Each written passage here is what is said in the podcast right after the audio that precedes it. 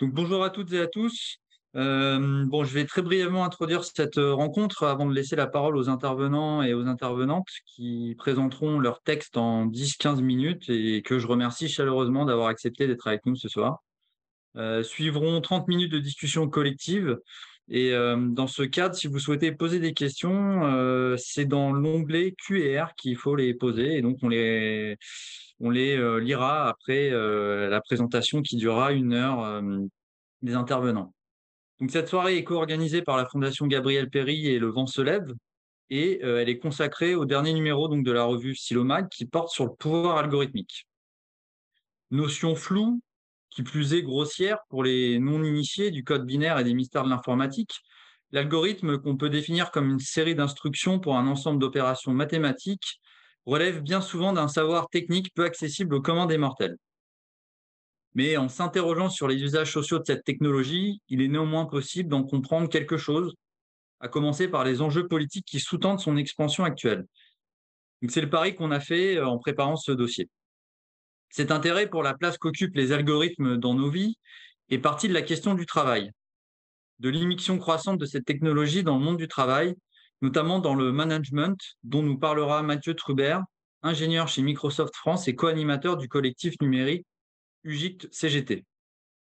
Mais loin de s'y cantonner, donc au monde du travail, l'essor des algorithmes participe de la transformation actuelle du capitalisme.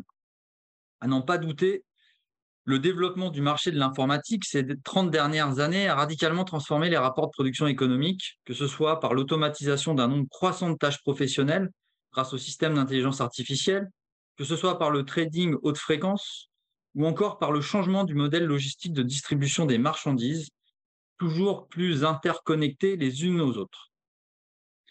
De nouvelles firmes ont ainsi pu se construire des positions dominantes et parfois quasi monopolistiques, fondées sur une économie de l'information numérique. Amazon, Facebook, Google, Alibaba, Tinder, pour citer les plus connus. On peut poser ici la question des conséquences écologiques de cette croissance numérique, dont discutera Fabrice Filippo, philosophe et chercheur au laboratoire de changement social et politique de l'Université Paris-Cité. En effet, la rationalisation des ressources vantées par les promoteurs de la révolution numérique oblitère l'explosion d'une consommation nouvelle de biens technologiques dont les coûts écologiques sont loin d'être négligeables, bien que trop souvent négligés. Peu de secteurs de l'activité humaine échappent aujourd'hui à la mesure chiffrée, au tri et au traitement des conséquentes bases de données constituées et analysées par des entreprises privées. Celles-ci concurrencent désormais, pour les plus puissantes d'entre elles, les États, dans la production de données biographiques sur les populations. Mais les États ne sont pas en reste dans l'usage des algorithmes. Grâce au système d'intelligence artificielle et à une armée de caméras fixes ou mobiles, toujours plus nombreuses, les États surveillent tout autant les comportements qu'ils cherchent à les orienter. C'est cet aspect que présentera plus amplement Hélène Janin, sociologue et chercheuse à Orange Innovation. La surveillance n'est pas que collective, elle peut être également individualisée, comme en témoignent les pratiques de data mining au sein des entreprises publiques pour contrôler les allocataires ou les usages récents des algorithmes pour les, assurer, pour assurances santé. Simon Voilé, responsable de la rubrique ID du média en ligne Le Vent se lève, membre de l'Institut Rousseau et co-auteur avec Audrey Voilé et Eugène Favier-Baron de l'ouvrage Le business de nos données médicales, interrogera ainsi les enjeux économiques et politiques de la mise en place de partenariats entre des entreprises privées et l'État, pour le dire vite, afin de stocker et de traiter des données médicales initialement produites dans le cadre du service public de santé français. J'en dis pas plus, je m'arrête là et je laisse la parole de suite à Mathieu Trubert pour 10-15 minutes de présentation. Merci Gauthier. Bonsoir tout le monde. Alors il faut revenir rapidement hein, sur l'origine du management algorithmique, parce qu'effectivement, depuis quelques et même pas quelques années, hein, on en parle de plus en plus, mais c'est une terminologie qui est assez récente, hein, depuis 2015, et euh, qui coïncide avec l'apparition des plateformes. Et donc, c'est une fameuse étude de l'université américaine sur justement l'impact de ce management qui est basé sur les données et cet impact sur les travailleurs humains et les pratiques de travail. Et donc, c'était dans le contexte d'Uber et de Lyft. Donc, apparition conjointe avec les plateformes, on a un, concept qui associe donc ces deux mots de management et d'algorithme. Donc le mot management, euh, alors ce qui est intéressant, c'est que ça vient du vieux français, hein, ménager, tenir les rênes d'un cheval. Et euh, c'est un mot qui a été évidemment repris euh, aux États-Unis et qui n'est pas si vieux que ça, hein, puisque ça se répond au début des années 50, donc avec le livre de Peter Drucker sur les pratiques du management, et mot qui a posé énormément de problèmes à la traduction. Mais donc c'est bien intéressant, je pense, de revenir à cette notion de voilà, celui qui tient les rênes de l'attelage ou du cheval. Sur l'algorithme, alors effectivement, ça c'est un très vieux mot euh, qui date de bien avant l'informatique, euh, qui dérive euh, du nom d'un mathématicien persan du 9e siècle, Al-Khwarizmi. Je vais le prononcer très mal, je suis désolé. Il y a une, aussi une étymologie que je trouve intéressante si on le ramène au grec, donc à la fois algos et arithmos, donc le calcul douloureux, sous-entendu à faire à la main.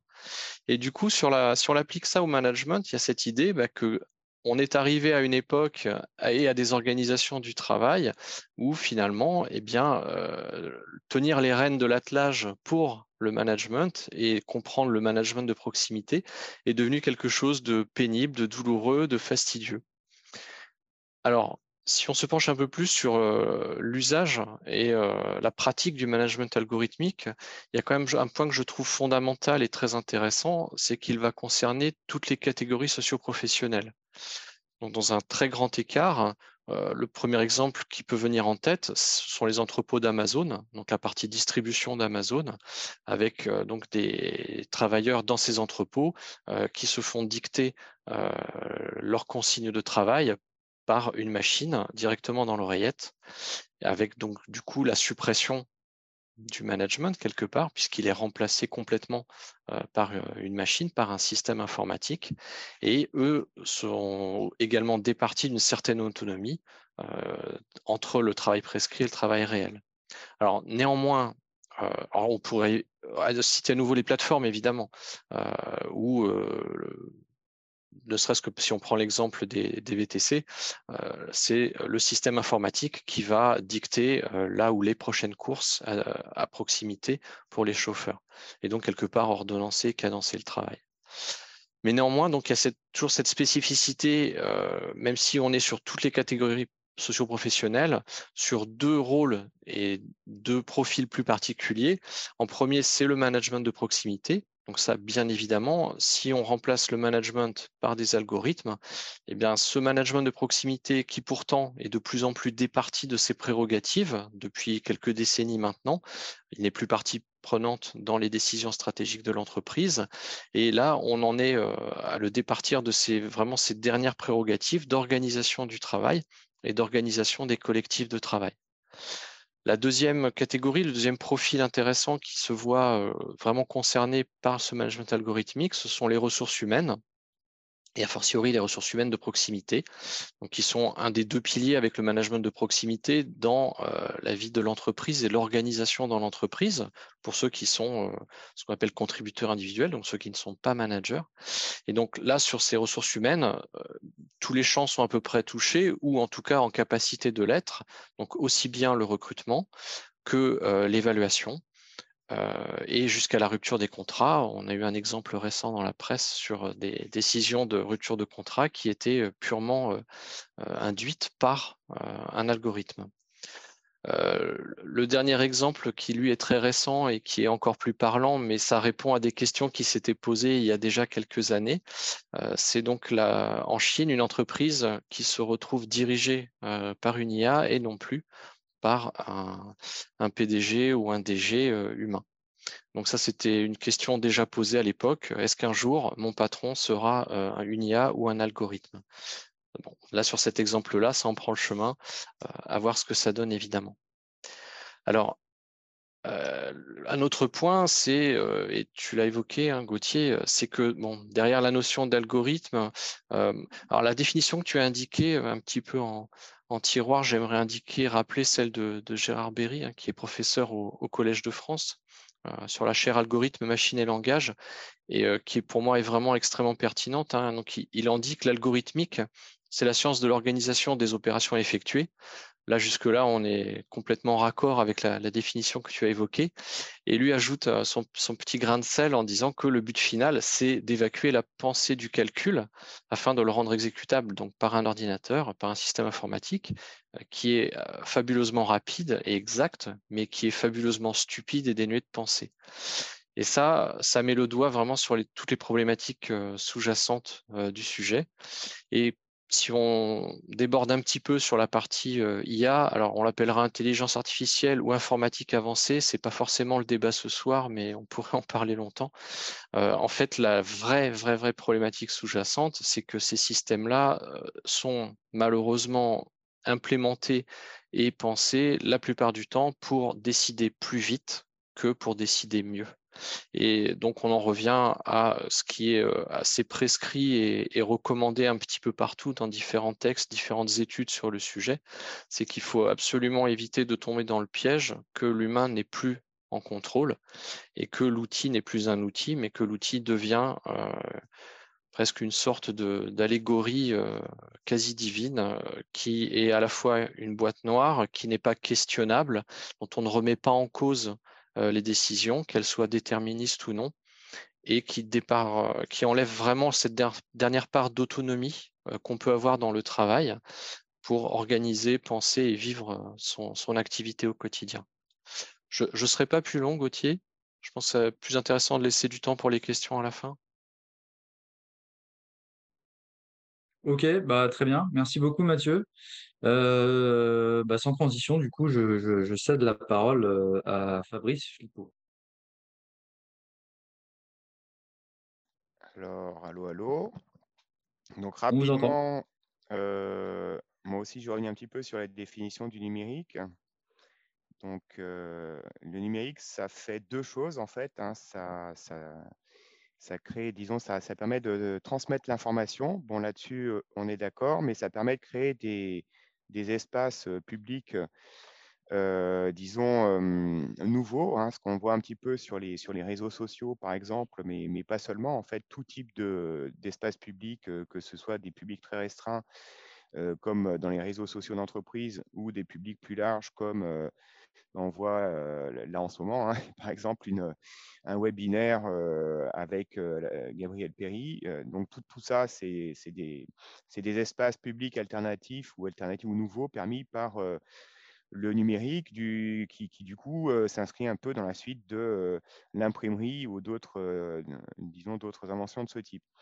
Donc ça, c'est une première partie. Il y a une deuxième partie qui a été évoquée par la personne qui a parlé avant moi, qui est la commande. C'est que le, numérique, c'est aussi commander des machines, commander des, le déplacement d'objets. Donc, ce n'est pas un hasard si Amazon est une très grande entreprise du numérique. C'est avant tout une entreprise de logistique. Ce n'est pas un hasard non plus si Tesla, si en fait beaucoup de beaucoup beaucoup d'entreprises du numérique qui sont des entreprises logistique et qui vont donc programmer le déplacement de, biens et de services à l'échelle mondiale avec des effets, disons, assez comparables à l'automatisation d'une manière générale. c'est pas c'est pas bête, c'est pas plus bête, c'est pas plus intelligent qu'une machine finalement. Le numérique, c'est une machine un peu perfectionnée, mais ça reste une machine et donc ça répète un peu toujours les mêmes, disons les mêmes les mêmes opérations.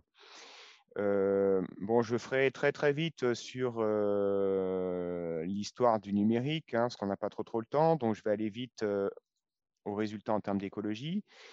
quand on voit qu'aujourd'hui, la hausse du trafic Internet, c'est 26% par an, alors ça vous dira peut-être rien, mais c'est x10 en 10 ans, x 1000 en 30 ans. Et mmh, donc, on, a une accélération extrêmement importante du trafic de data et donc de la puissance de calcul. Et ce n'est pas prêt de s'arrêter puisque voiture autonome, intelligence artificielle, hein, il faut entraîner l'intelligence artificielle, donc il, faut, il, faut, les faire calculer en grande quantité, résolution des vidéos, le, métavers, l'industrie 4.0, enfin tout ça, mmh, ça utilise des quantités très importantes de data et donc des, centres de données parce que ce n'est pas nos petits ordinateurs et nos petits smartphones qui peuvent calculer des, des qui peuvent mener ce genre d'opération. C'est des très grosses machines et toujours plus grosses. Vous savez peut-être que Météo France a acheté l'un des plus gros puissants, des puissants calculateurs de la planète pour, qui consomme 10 ou 20 mégawatts pour prévoir l'évolution du climat, essayer d'anticiper l'évolution du climat. et de la météo. Et en fait, cet investissement, du point de vue de la, prévision météo, d'après eux, d'après eux hein, donc c'est quand même un peu de la pub, ça permet de, prévoir la météo une heure de plus que le précédent calculateur. Une heure seulement.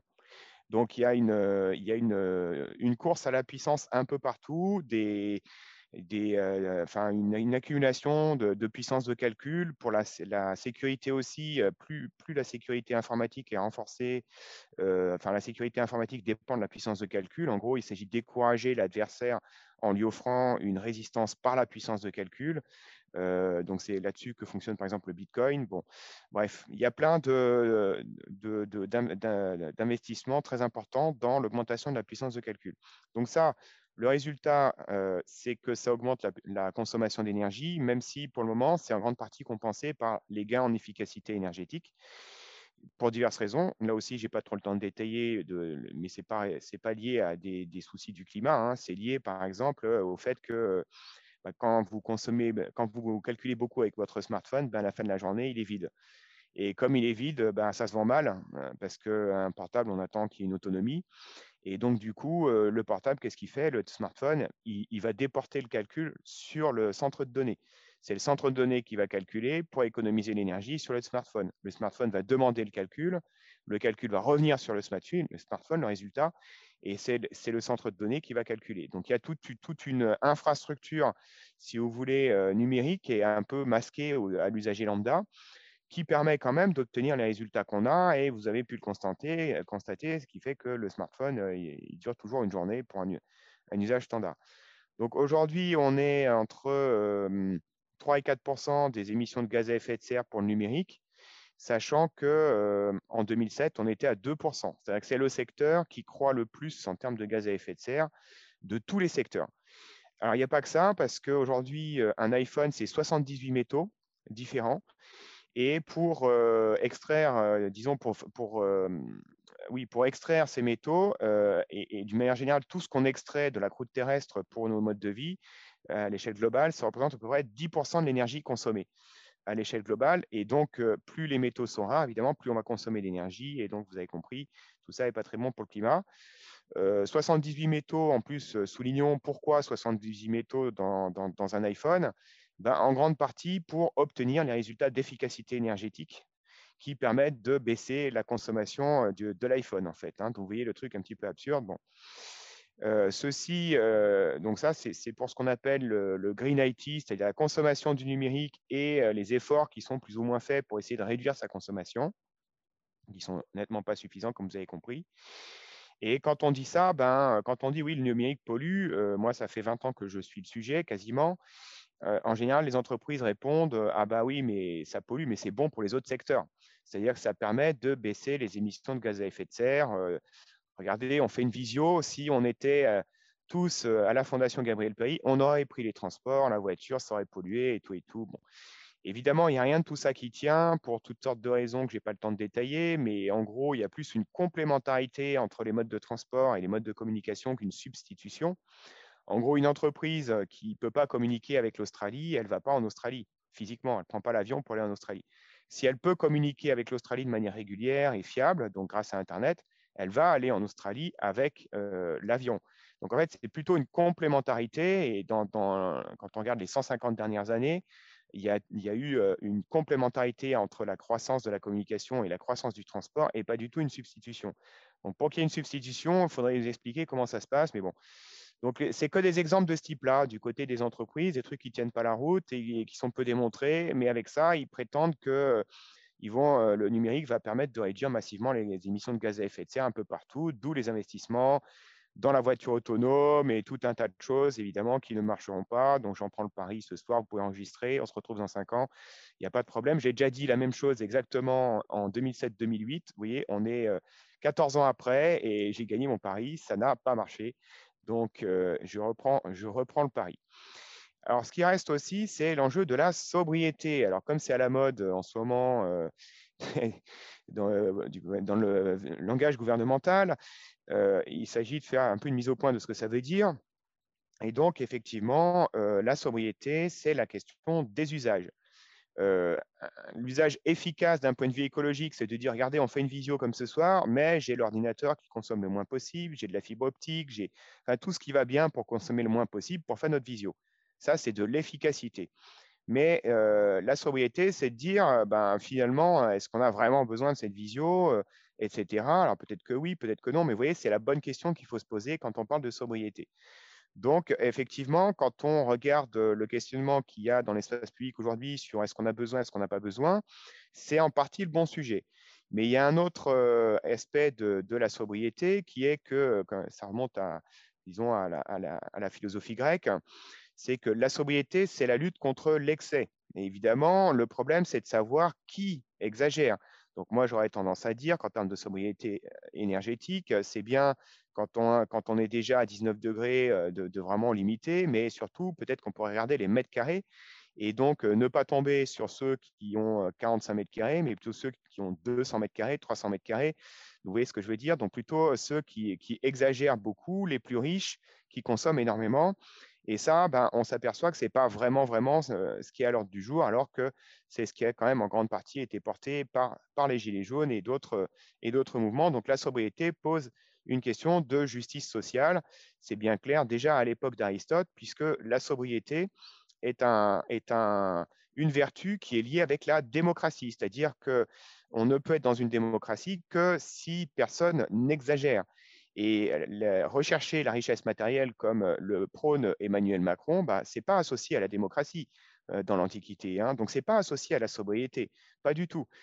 c'est bien le contraire. Donc, que tout le monde devienne millionnaire, comme il a dit une fois, c'est tout le contraire de, de, la sobriété. Et donc, il y a une espèce de discours complètement incohérent. Hein, le en même temps, en même temps, je prends de l'argent dans la poche des pauvres et en même temps, je dis que je fais de la justice sociale. Enfin, le en même temps macronien qu'on retrouve dans la question du numérique, où on va dire que ça serait bien que ça, consomme un peu moins, mais on va pousser, sous peine de revenir aux Amish, le métavers, la 5G et tout un tas de, disons, d'innovations dont on sait très bien à l'avance qu'elles vont être fortement consommatrices. Donc voilà, je vais m'arrêter là hein, et puis on reprendra peut-être la discussion par la suite. Merci. Merci à vous. Euh, ben, je cède la parole à Hélène Janin.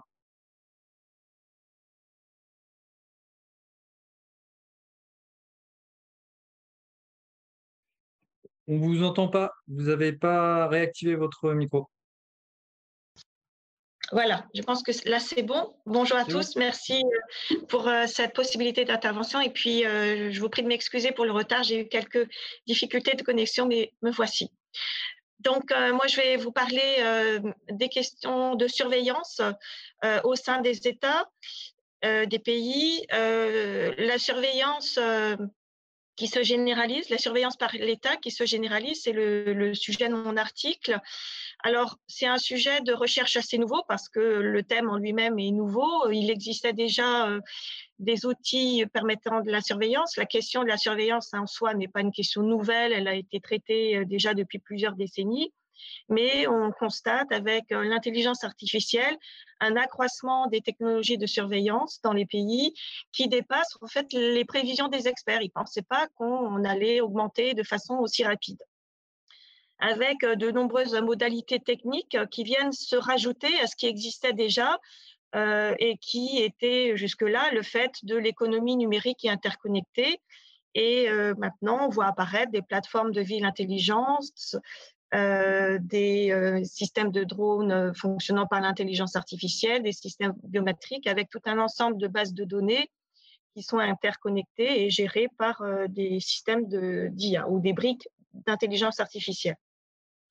Donc, euh, je me suis basée sur ça pour euh, commencer un peu euh, cette une tentative de cartographie en fait de l'existant sur un rapport de Carnegie Endowment qui donc lui-même cite, enfin a travaillé à partir de sources de données ouvertes.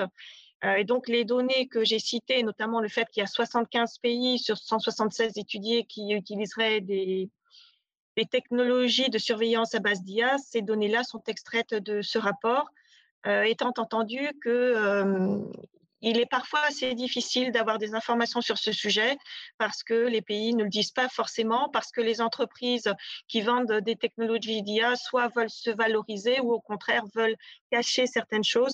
Donc il y a toujours un potentiel euh, de biais ou un potentiel d'omission ou au contraire euh, d'exagération. Toujours est-il que lorsqu'on regarde les grands acteurs de la surveillance dans le monde, euh, parce qu'on sait, et ce qui frappe aux yeux, c'est la Chine. La Chine qui est considérée comme le moteur de la surveillance.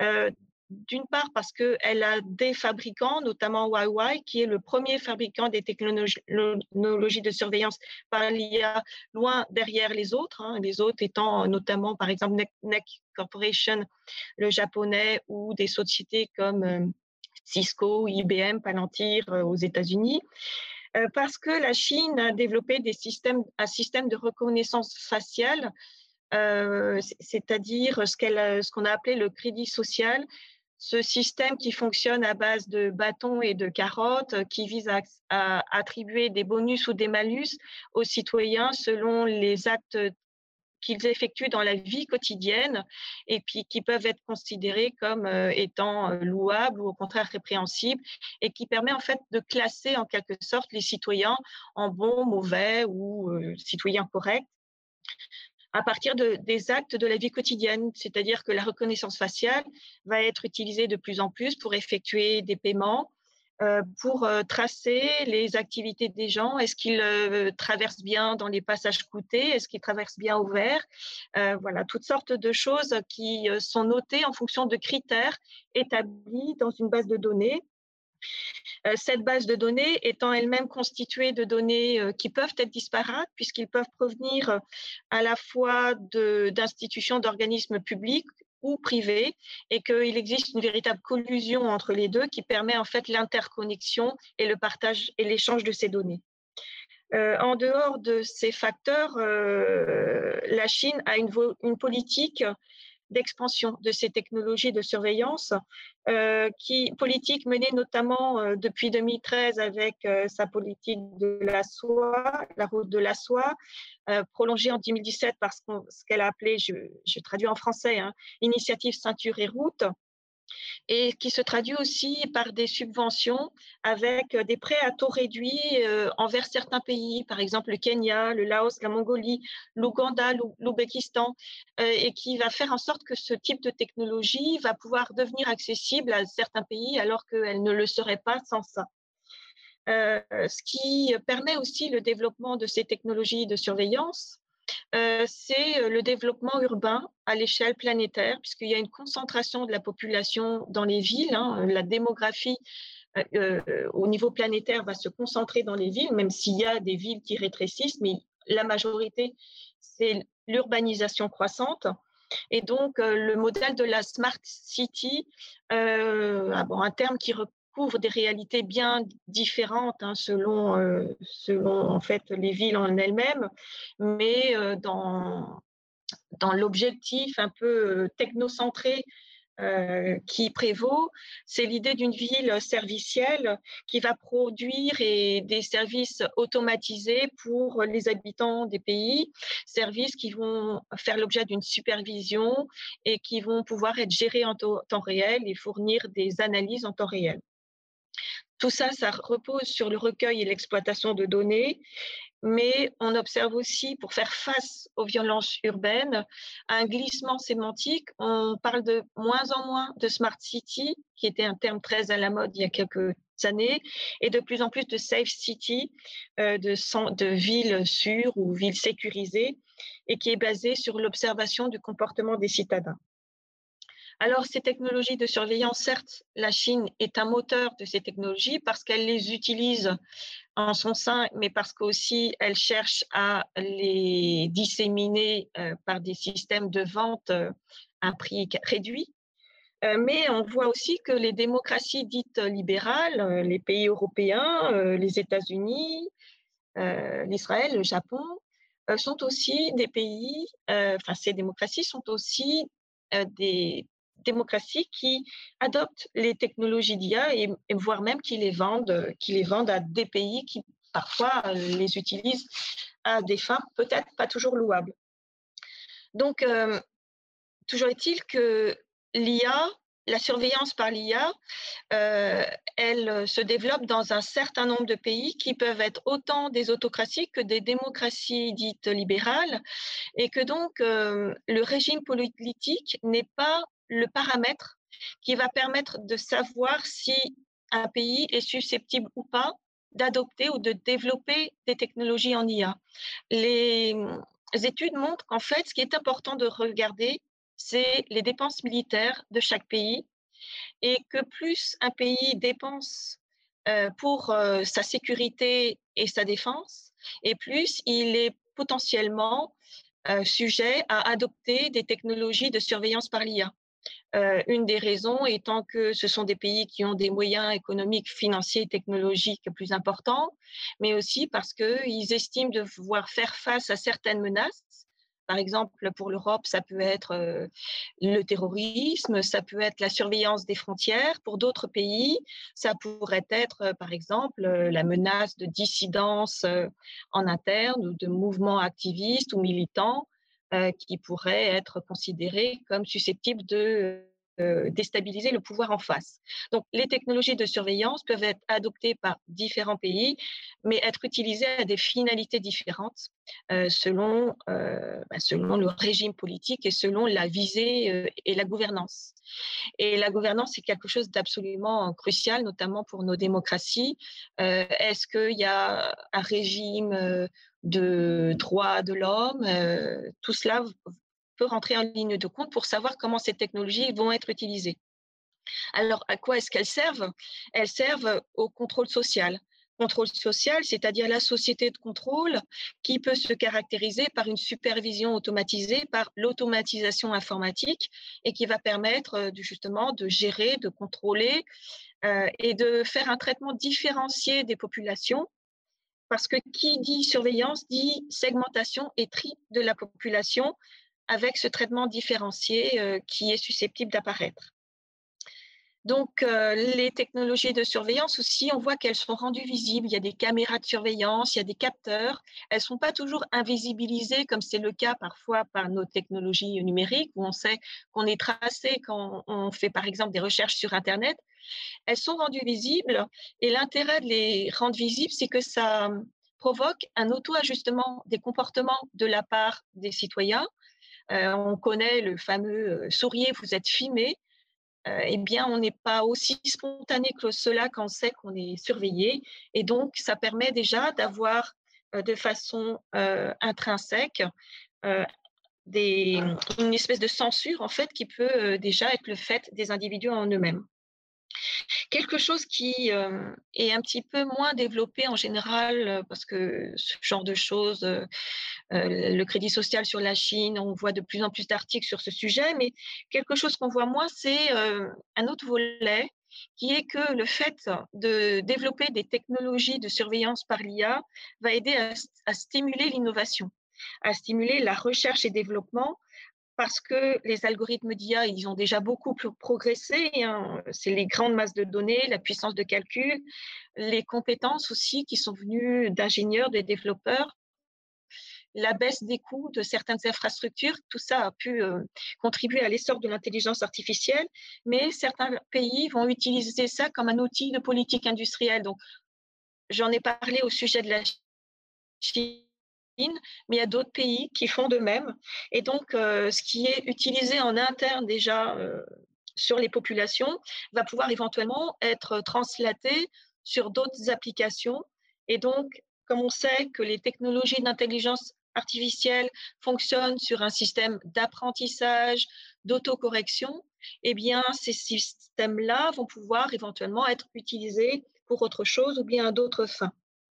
Et donc, il y a une, course à la suprématie en IA qui est engagée dans le monde, avec bien sûr deux pôles, l'un qui est les États-Unis, l'autre la Chine, avec la Chine qui euh, veut devenir le leader en IA d'ici 2030. Euh, il ne s'agit pas seulement d'avoir une euh, suprématie technologique, mais cette suprématie technologique, ça se double d'une suprématie géostratégique, puisque de l'IA vont pouvoir dépendre les systèmes de défense avancés, la 5G aussi, par exemple, fait partie des systèmes de défense sur lesquels des pays comptent pour assurer leur, suprématie. Donc, il semblerait, d'après certaines études, qu'on soit à un tournant, qu'on ne sait pas encore comment tout cela va euh, évoluer, dans quel sens, mais quand on fait le match en quelque sorte États-Unis et Chine, on voit que les atouts qu'ont les, les États-Unis sont d'un côté la créativité, l'excellence de certaines institutions ou de ses, chercheurs, tandis que la Chine a de son côté l'avantage du nombre nombre de chercheurs, nombre d'entrepreneurs, nombre de données, puisqu'en fait, euh, les expérimentations qui ont commencé dès 2014 de crédit social se sont peu à peu étendues dans tout le pays et que donc elles peuvent euh, toucher euh, plus d'un milliard, un milliard quatre d'individus.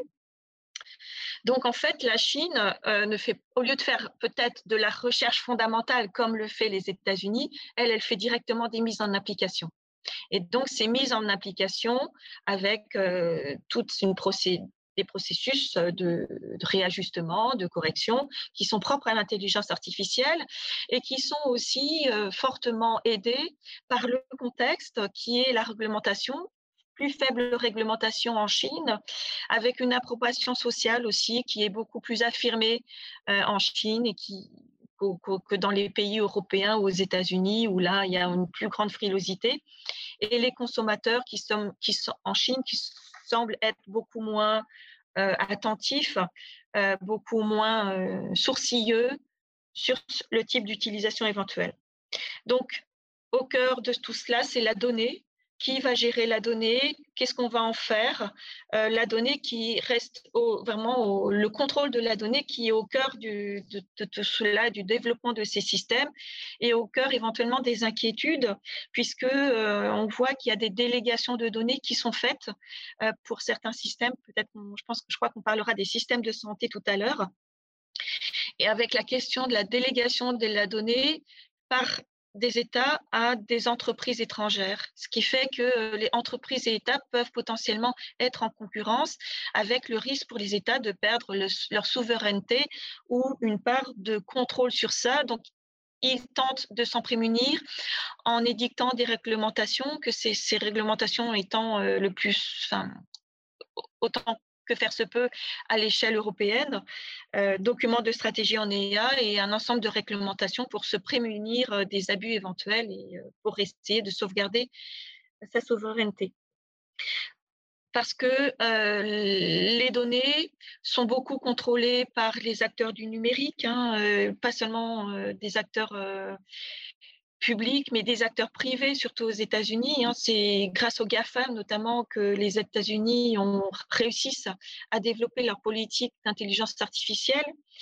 Euh, les Américains qui sont beaucoup plus internationalisés que, internationalisés que les BATX chinois, et que donc euh, tout ce qui importe maintenant, c'est d'anticiper les risques aussi, et les Américains en, commencent à en prendre conscience, puisqu'il y a un mouvement aussi euh, en, faveur de l'éthique, un mouvement autour de la question de l'éthique euh, de l'intelligence artificielle ou mouvement de l'IA responsable. Euh, et donc, la question de la donnée reste toujours au centre. la donnée est-elle de qualité? Sont-elles sont-elles justes? Est-ce qu'elles ne sont pas doubles ou dupliquées euh, Parce qu'il s'agit de prévenir les risques et les mésusages de l'IA. Et lorsqu'on parle de questions de surveillance, il faut absolument prendre en compte tous ces paramètres. Donc, euh, voilà, enjeux éthiques autour de la surveillance qui euh, parfois ne sont pas, je pense, suffisamment euh, explicité et suffisamment soulevé. Merci beaucoup pour votre présentation. Euh, bah, c'est au tour donc de Simon Voilet de nous parler des données médicales. Bonjour, Alors, bah, merci aux organisateurs, organisatrices et puis aux intervenants et intervenantes. Euh, bah, je, vais effectivement m'inscrire un petit peu dans, le fil de, de, la présentation précédente parce que le sujet donc, euh, du développement de l'économie euh, centrée sur les, données de santé en fait, bah, recoupe énormément toutes les problématiques autour de ce qu'on peut appeler, euh, notamment avec Shoshana Zuboff le capitalisme de, surveillance. Et donc, bon, je ne pourrais pas prétendre à l'exhaustivité, et puis il faudra m'excuser si ça part un petit peu dans, des directions qui paraissent très, très lointaines, mais le sujet des données de santé recoupe aussi des enjeux qui portent à la fois sur la souveraineté numérique, et voir des enjeux qui peuvent euh, concerner la sécurité nationale, étant donné que, pour le dire tout de suite, et euh, pour ne pas oublier, il y a des groupes en fait aux États-Unis de, données de santé qui travaillent main dans la main, si vous voulez, avec euh, le département de défense américain. Je pense au groupe Peraton qu'on a découvert dans nos enquêtes, par exemple, et on s'est aperçu que bah, l'enjeu effectivement du développement des données de santé était très lié au complexe militaro-industriel américain. Euh, et euh, ben, par exemple, pour, le dire tout de suite, euh, Cédric Villani, qui est un des initiateurs des rapports de préfiguration sur la politique d'intelligence artificielle de la France, tout à fait soutenu par par Emmanuel Macron euh, dans des discours un peu prophétiques au Collège de France, notamment, sur la présentation de ce rapport. Bon, bah, en fait, il faut savoir que Cédric Villani, et à mon avis, c'est en tout bien, tout honneur, c'est un très grand scientifique et il doit le faire pour des raisons tout à fait d'intégrité. Il travaille avec euh, une chercheuse américaine, il écrit des livres sur les données de santé avec une chercheuse américaine s'appelle Daniela Rust, travaille au MIT, mais qui ne se contente pas de travailler en robotique au MIT, elle travaille aussi dans la Mitre Corporation du MIT, qui est une espèce d'association de structures mixtes de recherche connectées au département de défense américain, et donc où il y a des implications finalement euh, potentiellement de renseignement militaire, hein, euh, je dis bien potentiellement, euh, à l'horizon finalement de la perception que les Américains peuvent avoir de, de ce développement économique. Donc en réalité, les enjeux de surveillance, ils sont vraiment au cœur aussi de, et de souveraineté et de géostratégie sont au cœur de, la problématique des données de santé. Donc peut-être je voulais commencer par là pour montrer un peu que souvent on prend la problématique des données de santé par euh, le biais finalement de la montre connectée, des objets connectés. C'est un peu comme ça que notamment la, réception médiatique en est faite, mais il faut bien avoir en tête que c'en est une partie, mais euh, il y a aussi derrière toutes les agences MITRE, DARPA américaines, et donc il y a euh, finalement tout sauf de la naïveté, je puis dire, du côté des, Américains qui sont vraiment les, leaders de, des grandes tendances que nous, euh, Européens, y compris, on essaie de, copier. Alors peut-être euh, pour faire un peu le lien avec euh, l'article qu'on a produit pour Silomag, le point de départ de l'intérêt qu'on a eu avec l'équipe du Venslève pour, pour les données de santé, c'est le projet du Health Data Hub, dont sans doute beaucoup d'entre vous ont entendu parler. Pour résumer, c'est une plateforme de, gestion centralisée au niveau national des données de santé des Français qui a fait des énormes polémiques parce que, pour le faire très euh, brièvement, euh, les données étaient hébergées sur cette plateforme chez Microsoft Azure Cloud. Et donc, Microsoft Azure Cloud, euh, bah, ça veut dire qu'il y a une exposition en fait, des données des Français à ce qu'on appelle l'extraterritorialité du droit américain, c'est-à-dire la potentialité non pas seulement de, transfert finalement, mais de transfert sur ordre juridique ou politique ou d'agence de renseignement.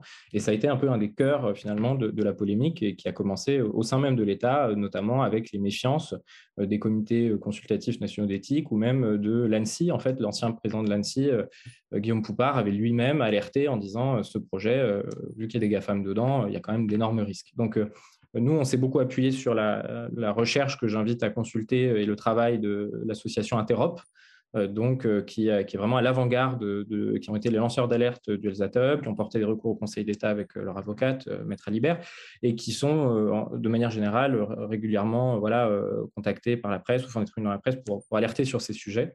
Je vais essayer d'en nommer quelques-uns, mais il faudra m'excuser si je ne peux pas vraiment faire preuve d'exhaustivité vu le, peu de temps. donc, donc, je vais essayer de dire peut-être le truc le plus central, à mon, sens, du développement de l'économie euh, numérique des données de santé euh, en France, c'est le risque. On parlait de, crédit social tout à l'heure, d'une forme, si ce n'est de crédit social, en tout cas d'une forme allégée en quelque sorte de principe de crédit social importé des logiques des assureurs américains contemporains et surtout un assureur en particulier sud-africain qui s'appelle Vitality, qui est cité dans des rapports gouvernementaux qu'on a mentionnés par exemple bah, dans notre livre le, business de nos données médicales, euh, rapports gouvernementaux du, par exemple du PIPAM, donc c'est un pôle interministériel de, des des mutations économiques, qui, en lien avec euh, bah, plusieurs cabinets de conseil, plusieurs donc, euh, les filiales d'Accenture, etc., des grands représentants du secteur, euh, a, mis en avant un modèle qui ressemble à du crédit social, qui s'appelle l'assureur Vitality, qui a des partenariats avec euh, Humana, avec euh, Hancock, etc., avec des grosses assurances plutôt du monde anglo-américain, mais qui commencent à s'implanter aussi avec des assureurs comme Generali en Europe.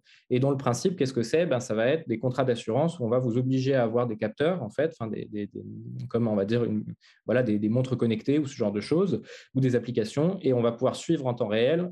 on vous fait payer moins cher votre contrat et on vous donne des bonus. Alors, il n'y a pas encore la face Galus mais ça ne saurait potentiellement tarder, hein, si je puis dire. Et on vous donne des bonus si vous arrêtez de fumer, vous avez des places de cinéma, enfin ce genre de choses. Donc c'est vraiment, d'une part, il faut, en avoir conscience quand même, c'est très infantilisant et c'est la porte ouverte à une société de contrôle complètement délirante.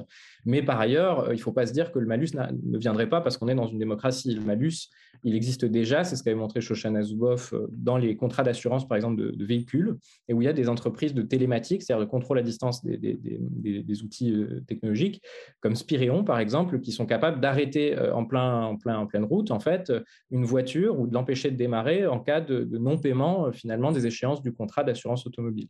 Donc, le risque dans nos démocraties d'une sorte d'approchant, si je puis dire, de crédit social est présent au cœur, finalement, de la façon avec laquelle les assureurs privés voient un effet d'opportunité dans le développement de la data économie, et particulièrement de la data économie de santé. Alors, on a un cadre juridique en France qui est beaucoup plus protecteur que notamment par la loi E20, mais euh, sur le fait que les assureurs n'ont pas une facilité d'accès, ou même a priori pas accès en fait aux données de santé euh, comme ça, en tout cas des, citoyens. Mais on, voit que le secteur assurantiel porte vraiment cette volonté dans les rapports gouvernementaux et autres de, développement de l'accès en fait du secteur privé, en particulier des assurances, à, ces données. Et on sait déjà que euh, ça, c'est le président du syndicat, d'un des principaux syndicats de, de cybersécurité qui l'avait dit dès 2015 ou 2016 dans une interview, que bah, les assureurs privés en France se portent déjà sur le marché noir d'acquisition euh, de, données médicales, en fait, pour certains clients voilà. Donc c'est pour dire qu'il euh, y, a vraiment les risques sont déjà là et, euh, en réalité peut-être le plus important, ce sur quoi j'aimerais vraiment attirer l'attention, c'est le risque d'individualisation en fait du système euh, de, remboursement des soins et donc autrement dit la mort de la sécurité sociale.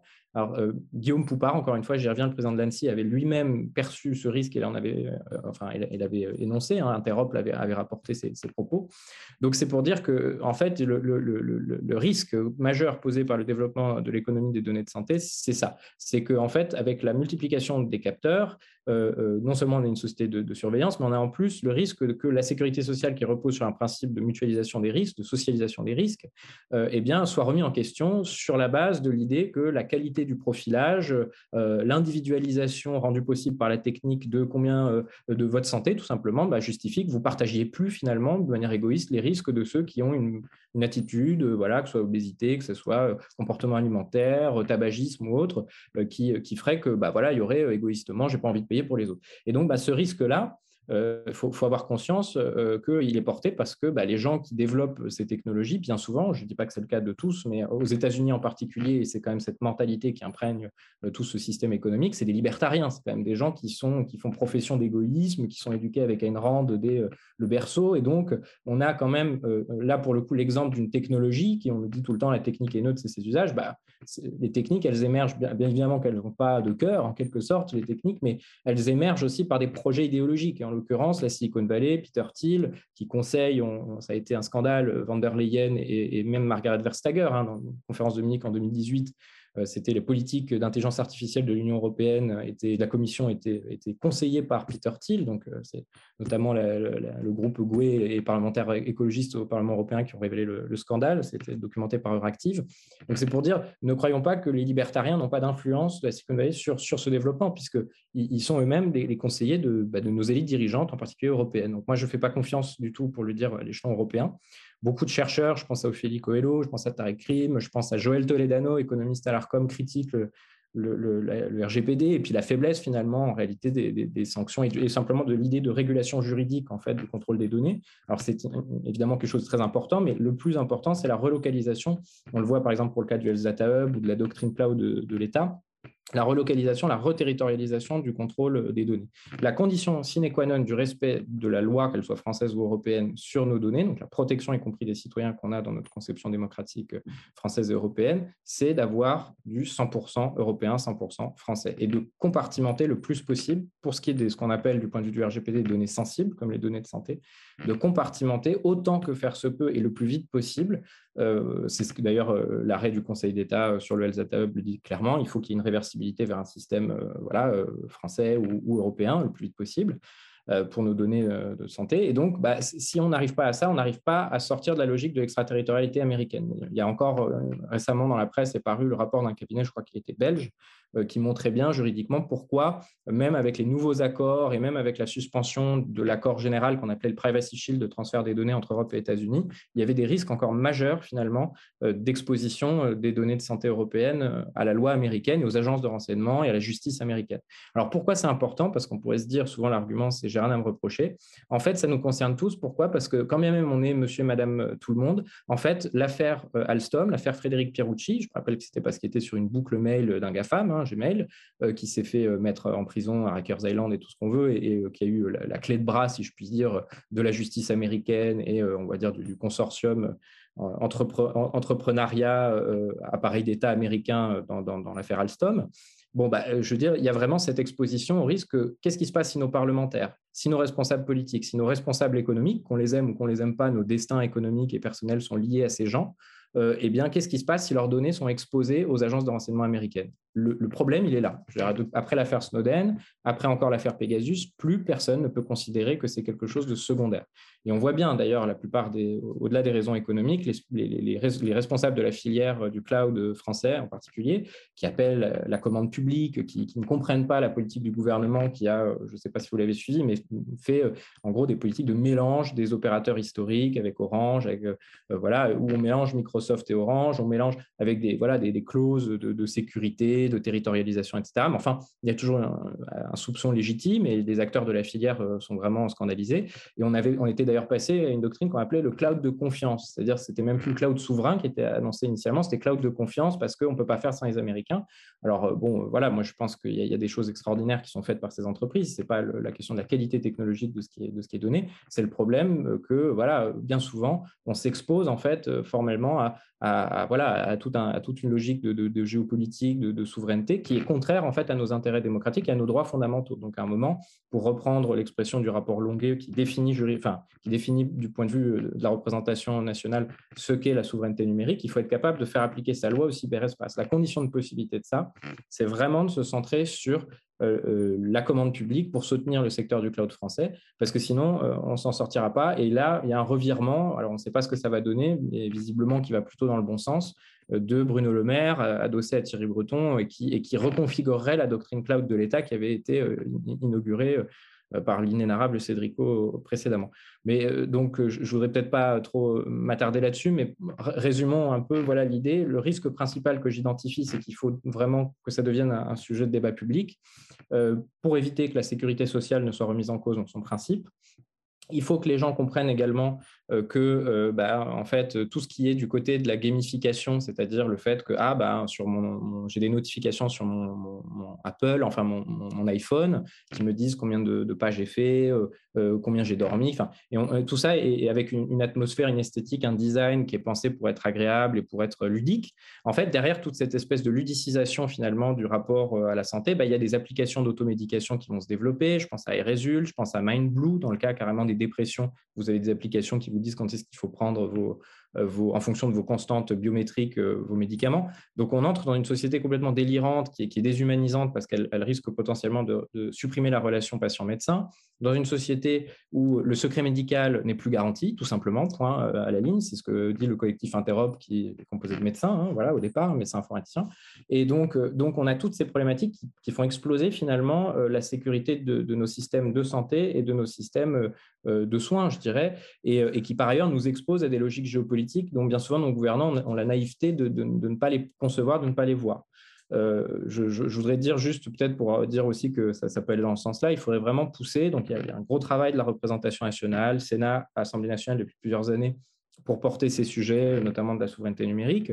Euh, les rapports Latombe, par exemple, sont, excellents. Et le rapport Latombe a fait notamment euh, intervenir Interop dans les auditions. Donc, euh, il y, a, eu une grosse critique qui a été faite par les parlementaires, notamment du Health Data Hub et de son management aussi. Hein. Donc, voilà, même il y, a, eu quand même, je rappelle aussi, des, un soupçon grave de, conflit d'intérêts avec un des, responsables de l'adresse Jean-Marc Aubert sur le sujet, hein, de l'attribution du marché, sur l'attribution qui était, il n'y a même pas eu de procédure réellement de marché public, hein, ça a été une attribution très étrange donc à Microsoft Azure Cloud.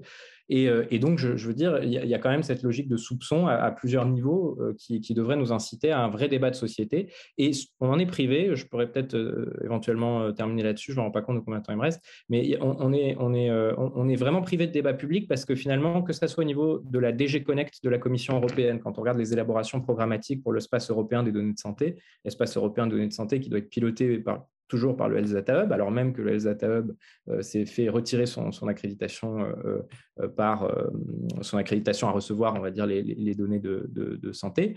et donc, là, le problème auquel on est, on est confronté, c'est quand même qu'à la fin, on, est dans une logique qui s'appelle l'opt-out. C'est-à-dire qu'on est dans une logique, on parlait du contrôle à la fois de l'individu et des États sur les données, bah, l'individu, il est toujours dans une logique où il doit comme dans le don d'organes, hein, ça a été le modèle sur lequel ça a été pensé, le consentement est présumé. Et donc là, on entre aussi dans, quelque chose qui vient complètement perturber tout l'édifice juridique et tout l'édifice de la confiance du citoyen et dans l'institution médicale et dans les institutions politiques. Je rappelle qu'on est quand même dans un contexte de complotisme, de, rejet euh, très fort du domaine médical autour des vaccins et tout ça. Donc vraiment quelque chose qui est, de l'ordre de, la, psychose collective à cause du Covid qui est très sensible. Euh, on a eu des fuites de données de la PHP. Enfin, les gens sont habitués à se dire que leurs données de santé ne sont pas protégées, que c'est grave, etc. Il y a le dossier médical partagé, pareil, qui est encore un, échec et qui est, effectivement voilà, s'inscrit dans cette ligne là. Et le problème, c'est qu'on est dans cette logique donc, du consentement présumé. Hein. Et quand on voit les rapports de euh, la DG Connect, hein, qui sont transparents au moins, on voit bien que les élaborateurs de ces politiques publiques au niveau européen euh, veulent pas que les citoyens puissent, puissent se prononcer. Donc les motions sont réécrites de sorte qu'on est obligatoirement pas le choix au niveau même du Parlement européen de dire consentement éclairé ou consentement présumé. Donc l'enjeu, c'est le consommateur, le citoyen voilà, est trop bête pour comprendre euh, cette innovation qui est absolument nécessaire pour faire euh, rattraper le retard de compétitivité face aux GAFAM, aux BATX, etc.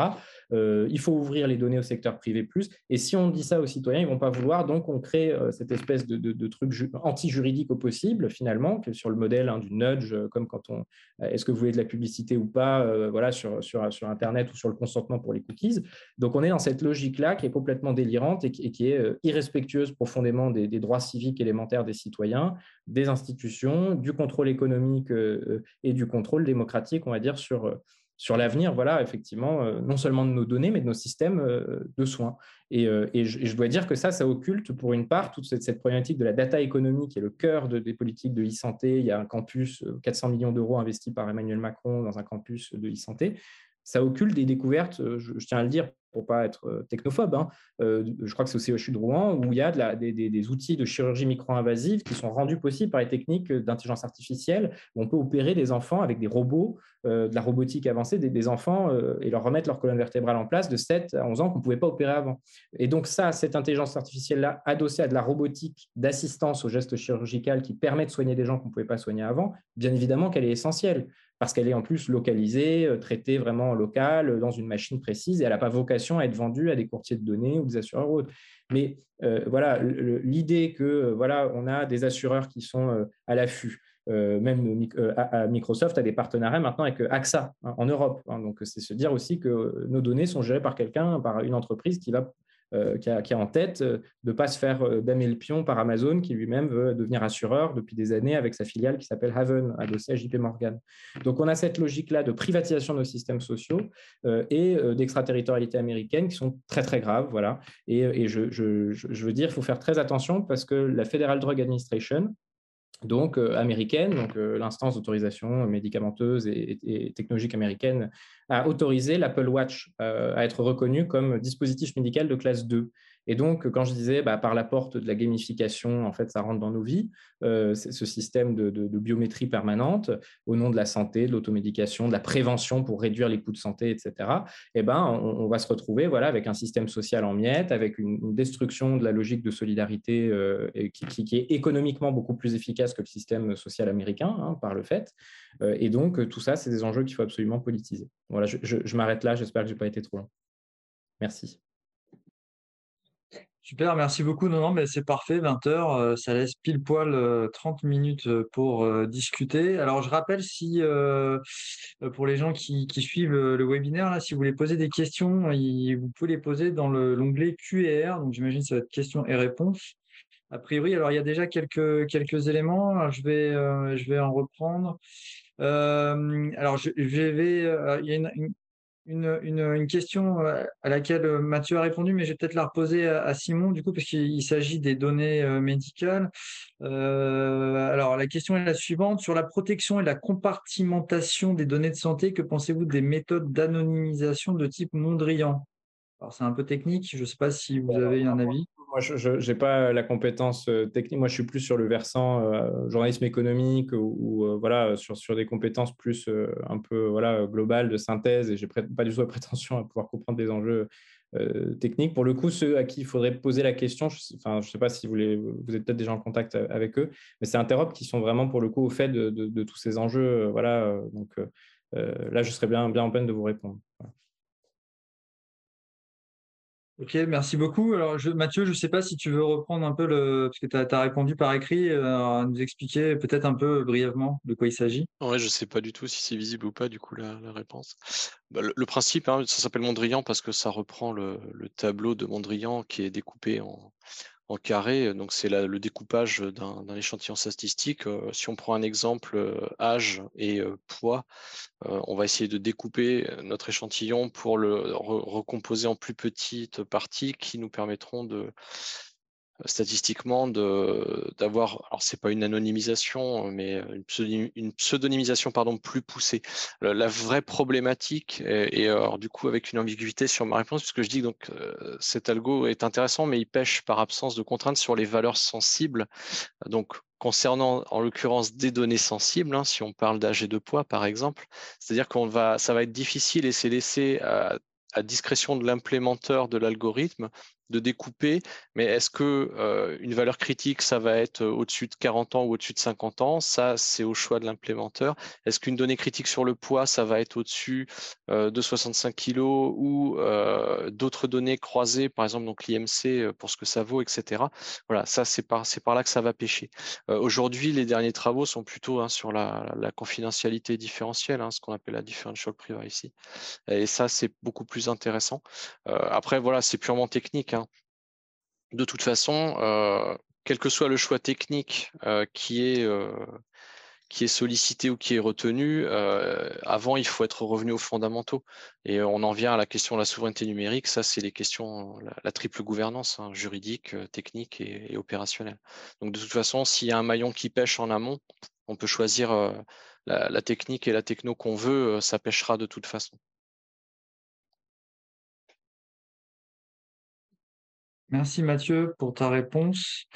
Euh, alors là, il y a une question qui est d'ordre un peu général, euh, je ne sais pas qui veut se lancer. et la question est la suivante. Un contrôle ou un encadrement, y compris juridique, sont-ils envisagés ou en train de se construire pour éviter les dérives connues dans l'Internet, par exemple? Alors, On sort un peu des algorithmes, mais je ne sais pas si l'un d'entre vous... Euh, bah, c'est aussi vieux qu'Internet. En fait, le, droit, c'est toute la difficulté de transposer un droit au départ qui n'était pas pensé pour. Après, donc, alors, en contrôle ou encadrement, y compris juridique. Bah, après, il faudrait définir quelles sont les dérives connues dans l'Internet. Est-ce qu'on est sur purement de la surveillance Est-ce qu'on est sur d'autres types de dérives donc la captation des données, par exemple, hein, y compris quand vous n'avez pas euh, validé, envoyé un formulaire, mais le simple fait de commencer à le remplir.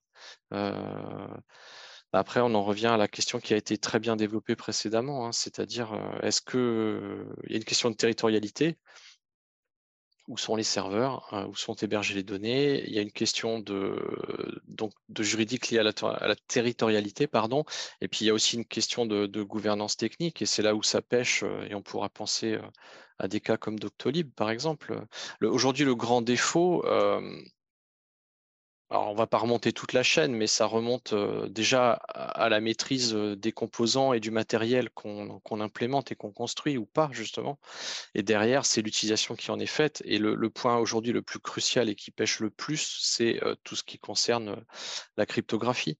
Aujourd'hui, la maîtrise du chiffrement, on devrait commencer par ça, et c'est malheureusement très souvent la, dernière roue du carrosse. Ne pas maîtriser son chiffrement, c'est encore pire que de mal choisir quelque part où on va héberger ces données. Et ça, c'est par là que ça, va commencer. c'est difficile de, répondre euh, parce que c'est un sujet euh, aussi vaste qu'Internet en fait. Merci Mathieu. Euh, Simon, oui.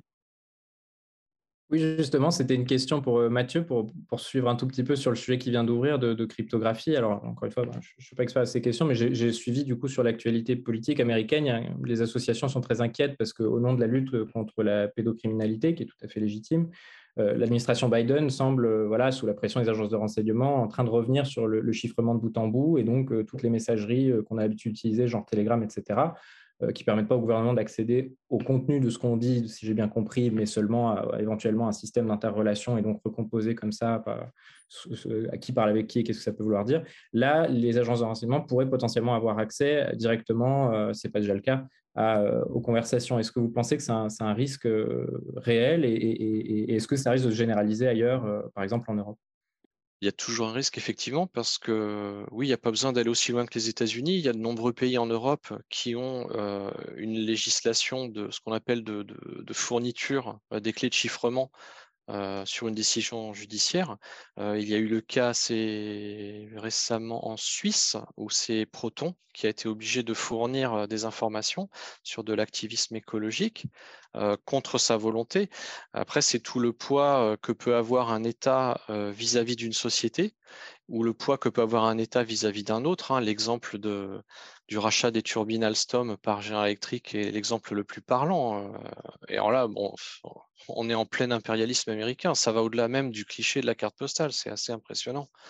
Donc après, oui, si on prend aujourd'hui un système comme Signal de, messagerie, alors qui est déjà un statut intéressant, et je ne savais pas que ça existait, c'est donc une association euh, américaine avec un statut d'association à but non lucratif qui ne peut être cédé qu'à une autre association à but non lucratif.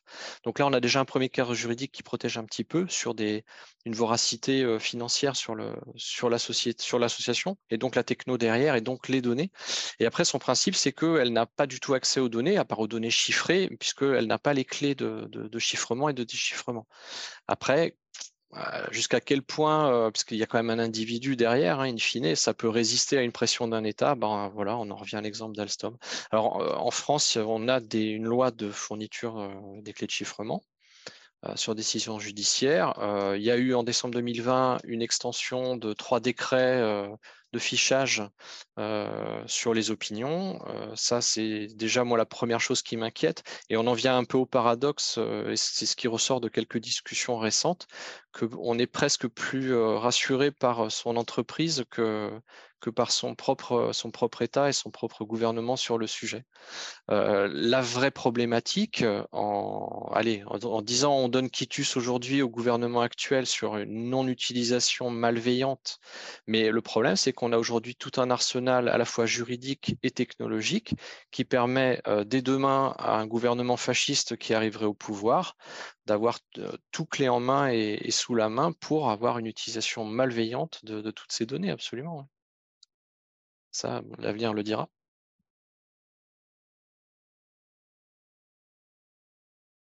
Merci Mathieu. Euh, alors il y a là une question sur euh, la question du portefeuille des données. Qu'en pensez-vous?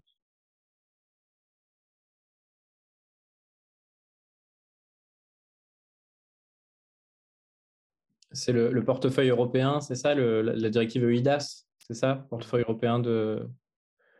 Bah, je, je peux commencer, mais j'invite les, autres à, compléter. Hein, si je, peu que j'en connais, en gros, de ce que j'ai vu par rapport aux données de santé, il y, a ce projet qui, à mon avis, est quand même très contredit par les tensions géopolitiques qui vont se mettre en place euh, de plus en plus à l'aune de la crise énergétique et de la guerre euh, en Ukraine euh, vis-à-vis, bah, par exemple, de l'Allemagne, de la France, même d'autres pays. en gros, bah oui, je pense que c'est surtout Van der Leyen qui est vraiment un peu derrière ça. Je sais pas Thierry Breton parce que Athos derrière il y a les intérêts d'Athos, donc évidemment il va porter cette chose-là.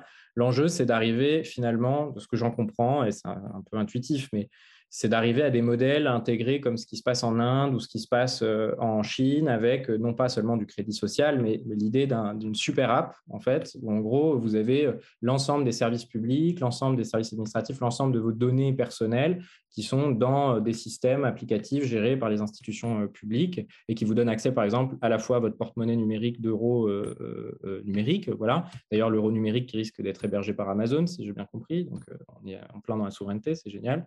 Et, par ailleurs, donc, d'arriver voilà, à avoir cette logique, pour se donner une représentation de, de, de, de, ce qui existe déjà dans le monde, faut regarder euh, ce qui est devenu Weibo ce que sont devenus WeChat en fait en, Chine et même dans d'autres pays comme euh, en Asie du Sud-Est, euh, par exemple à Taïwan ou à Hong Kong. Les, citoyens ont des super applications qui sont à la fois des applications de messagerie, de loisirs, de divertissement, d'achat voilà, sur des plateformes de e-commerce, et en même temps de prise de rendez-vous, euh, en même temps d'actes administratifs. Et donc, l'enjeu, c'est vraiment cette logique qu'on appelle de l'État plateforme, qui est liée donc, au théoricien américain qui s'appelle Tim O'Reilly, qui est revendiqué par exemple par le gouvernement français. Il y a un site étatplateforme.gouv.fr, hein, vous pouvez regarder. Euh, et, l'enjeu, c'est de réduire les services publics et l'administration à ce qu'on appelle un, guichet centralisé de données. Donc, un des premiers modèles par ailleurs à des choses intéressantes, euh, c'est euh, euh, l'application d'accès aux services publics là, qui, dont le nom m'échappe à l'instant, France Connect, France Connect, pardon, qui était vraiment un, des fers de lance de ça en France. Et l'enjeu, c'est la généralisation de ça, c'est-à-dire la numérisation administrative intégrale pour réduire le nombre de fonctionnaires une fois de plus, et aussi pour avoir en temps réel des feedbacks des comportements utilisateurs dans le but voilà, de cette logique un peu voilà, d'un État qui serait finalement un, régulateur de la circulation de données. Donc, euh, donc ça, pose tous les problèmes qu'on soulevait euh, précédemment. Et, derrière, il y a des grosses entreprises comme Atos, euh, Thales, etc., qui sont, et Amazon, visiblement, qui sont, en embuscade.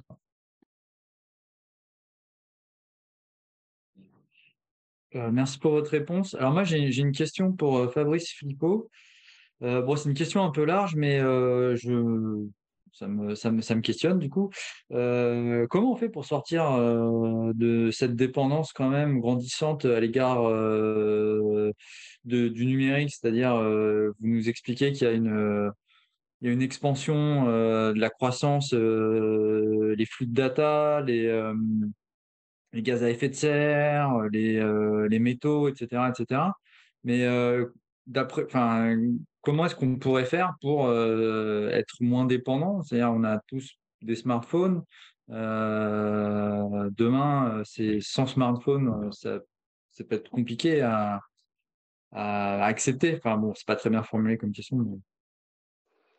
Oui, ben forcément, une fois qu'on est dépendant d'un système technique, c'est difficile d'en sortir. C'est pareil que pour la voiture. Bon, une fois qu'on a construit des villes très étalées dans lesquels l'automobile est indispensable, on se dit, ben merde, alors comment je fais sans voiture? Bah, C'est sûr qu'il fallait pas, fallait pas étaler les routes. mais pour le numérique, je pense que bon, déjà la première mesure, c'est de ne pas faire ce qui ne devrait pas être fait, genre le métavers, la, 5G ou des choses comme ça. Donc éviter de, mmh, de laisser s'installer des, des lock-in, comme on dit, des situations bloquées techniques euh, dont on devient dépendant. Et ça peut aller d'ailleurs avec des, objectifs de, souveraineté d'une certaine manière. Là où il n'y a pas le système, il n'y a pas Amazon qui s'étend, forcément, hein, d'une certaine manière. Quoi. Donc il faut penser à la souveraineté aussi sous cet angle-là. Après, quand on est dans un, système déjà, enfin déjà, on est déjà coincé, j'ai envie de dire, bon, l'enjeu, c'est surtout pas de penser que c'est tout l'État ou c'est tout le consommateur. Justement, il y a un enjeu qui est, entre les deux, qui est de, socialiser les usages au niveau pertinent. Alors, je donne juste un exemple, hein, mais quand tous les parents d'ados se désespèrent de les voir coincés devant leur écran, en fait, la socialisation qui s'est produite de fait, c'est une socialisation au niveau du collège. C'est-à-dire que le collège a régulé, voire même interdit en général, à, la fin, euh, l'usage du smartphone et euh, bah, ça a vachement limité quand même euh, les, usages et ça a permis une, disons, une appropriation de, ces usages par les gamins. Donc, je pense qu'il faut socialiser la consommation Mais socialiser la consommation, c'est pas prendre, faire des décrets au niveau de l'État ou agiter la mesure magique de, la planification. quoi. C'est plus compliqué que ça. Et à l'inverse, c'est pas non plus dire, bah, comme fait le gouvernement en ce moment, maintenant qu'on a tous des, on a tous un certain âge, on a des ados qui sont collés devant leur écran. Il y a les spots publicitaires du gouvernement Macron qui dit qu'il faut quand même pas trop engueuler les gamins. Je sais pas si vous l'avez vu, mais c'est quand même scandaleux parce que les, GAFAM, justement, eux, ils, interdisaient les, écrans à leurs gamins. Ils mettaient dans des écoles spéciales sans, sans écran. Il y a toute une socialisation de l'objet, alors que là, euh, c'est jeté en pâture euh, au marketing et au mésusage. Enfin, en général, c'est aussi les, classes populaires qui font le plus gros mésusage parce qu'elles sont débordées, elles n'ont pas d'argent et hop, on file un petit écran aux gamins, ça permet de s'en sortir. quoi. Et donc, on va accumuler la mauvaise bouffe, les écrans et tout ce qu'il faut. Euh, donc, bon, pour moi, c'est ça, c'est ça l'enjeu. Il est beaucoup plus large d'ailleurs que, que l'enjeu du numérique. Là, j'ai juste donné quelques exemples, hein, mais on pourrait multiplier les exemples de ce type-là. Et moi, la, mesure que je, que je propose, c'est de, et c'est tout à fait faisable, c'est de faire un peu comme fait le Shift Project, parce que le Shift Project a chiffré en fait euh, la trajectoire écologique euh, des nouveaux projets numériques. Ben, il faut le faire faire par les entreprises, hein, un peu comme une, une autorisation de mise sur le marché. Quelqu'un veut faire la 5G, bah, très bien, mais il est obligé de faire un, chiffrage, une sorte d'étude d'impact environnemental préalable en fonction de ce qu'il veut développer. Et ça, génère un débat public qui euh, euh, permet aux consommateurs de sortir de cette confrontation, euh, disons, solitaire entre le pauvre usager et puis la grosse boîte qui, de toute façon, le roule dans la farine.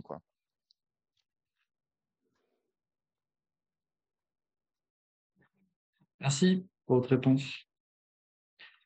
Euh, alors là, il y a une question, euh, je pense que c'est euh, suite à ce que tu disais, Mathieu, tout à l'heure. Quelles seraient les éventuelles, les éventuelles utilisations malveillantes Auriez-vous un ou deux exemples pour avoir un ordre d'idée? J'étais en train de taper justement. Oui, effectivement. Bah, après, toute la, toute la question, c'est quand on commence à croiser les jeux de données. donc, par exemple, si on prend le fichage des opinions, on croise ça avec euh, des données euh, sociales, a fortiori si on inonde les réseaux sociaux de, ces données personnelles. Et ça pourrait être par exemple Parcoursup, petite, petite corrélation dans Parcoursup avec le fichage des parents. Et puis, bah, par exemple, interdire l'accès à certaines études aux enfants qui paieraient les idées entre guillemets particulières de leurs parents. Voilà ça peut être tout bêtement ça, mais c'est déjà énorme. tout est possible, hein, puisque aujourd'hui, d'ailleurs, il y a eu une question sur le big data, est-ce qu'il est dépassé? Non, c'est toujours, et ça a été très bien décrit par Hélène tout à l'heure. aujourd'hui, on a des capacités phénoménales à collecter, stocker, traiter des données, et on en a besoin déjà pour entraîner les modèles d'IA, puisque aujourd'hui on est sur des nombres de paramètres considérables et, il faut des jeux de, données très très très volumineux pour pouvoir entraîner les modèles d'IA correctement modulo les biais, mais ça c'est encore un autre sujet. Et la deuxième chose, c'est pour c'est le nouvel c'est le nouvel or noir, hein, les, données. Hein. donc c'est pour leur valeur intrinsèque. Si on prend l'exemple des données de santé, c'est parce que ça a été parfaitement décrit. Il y a des enjeux énormes sur sur les assurances par exemple. Et il y a aussi, si on rappelle le scandale Cambridge Analytica, c'est aussi la capacité à pouvoir forger des opinions, manipuler l'opinion et ingérer dans la démocratie, on va dire. tout est possible.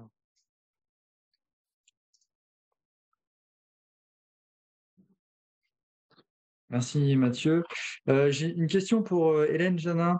Euh, vous nous avez situé donc deux pôles qui en compétition, on va dire pour le, comment dire le, la dans la surveillance généralisée, les États-Unis, la Chine. Est-ce que vous avez observé des mouvements d'opposition, de, contestation euh, aux pratiques des, notamment en Chine par exemple, aux pratiques de l'État chinois euh, sur euh, ces, mises en œuvre de surveillance?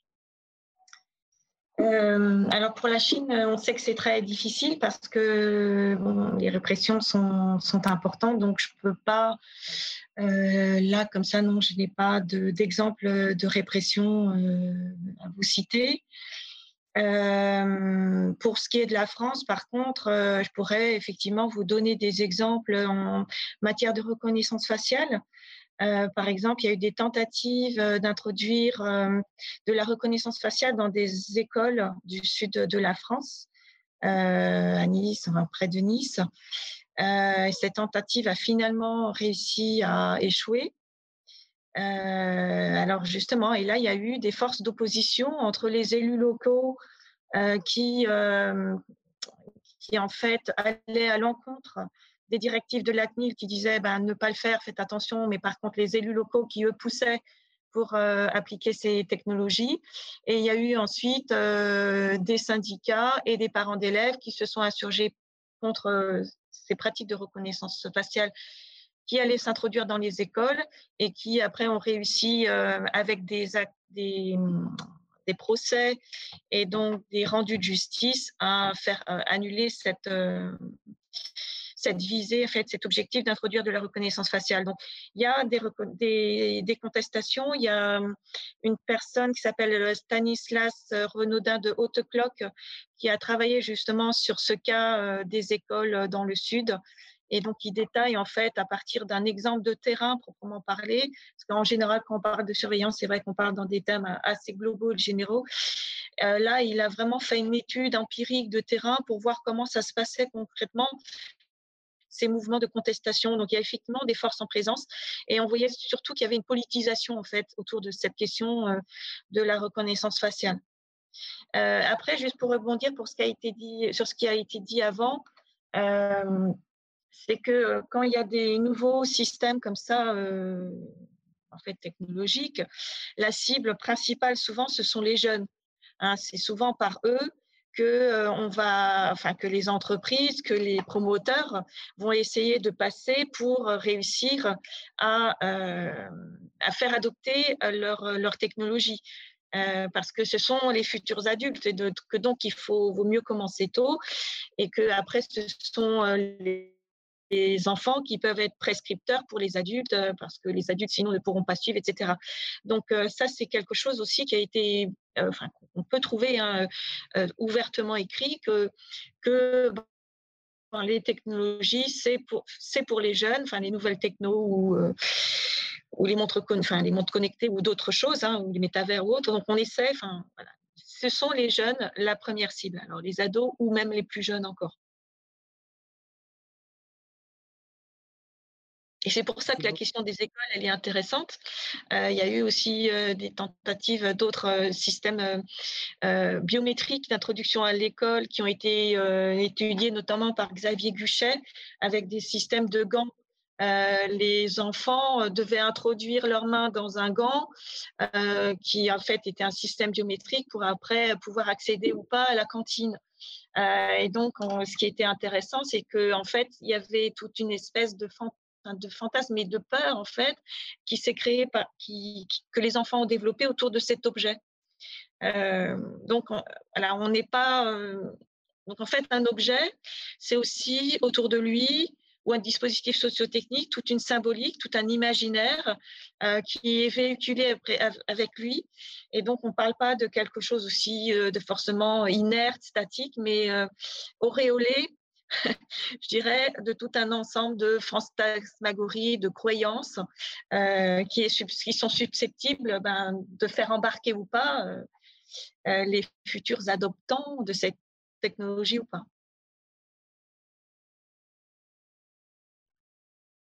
Merci pour votre réponse. Ben, nous approchons de la fin. Donc, si quelqu'un veut poser une dernière question, c'est le moment ou qu'il se taise à jamais.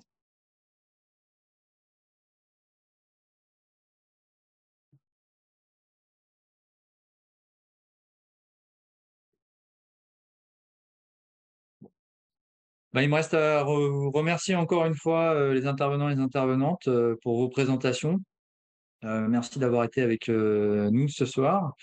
Euh, donc, je, j'invite euh, toutes les personnes qui nous regardent à, aller consulter le numéro euh, sur les algorithmes de Silomag. Vous retrouverez donc les articles des présentations et plein d'autres articles et plein d'autres numéros sur plein d'autres sujets très intéressants. C'est donc en ligne, accessible. voilà.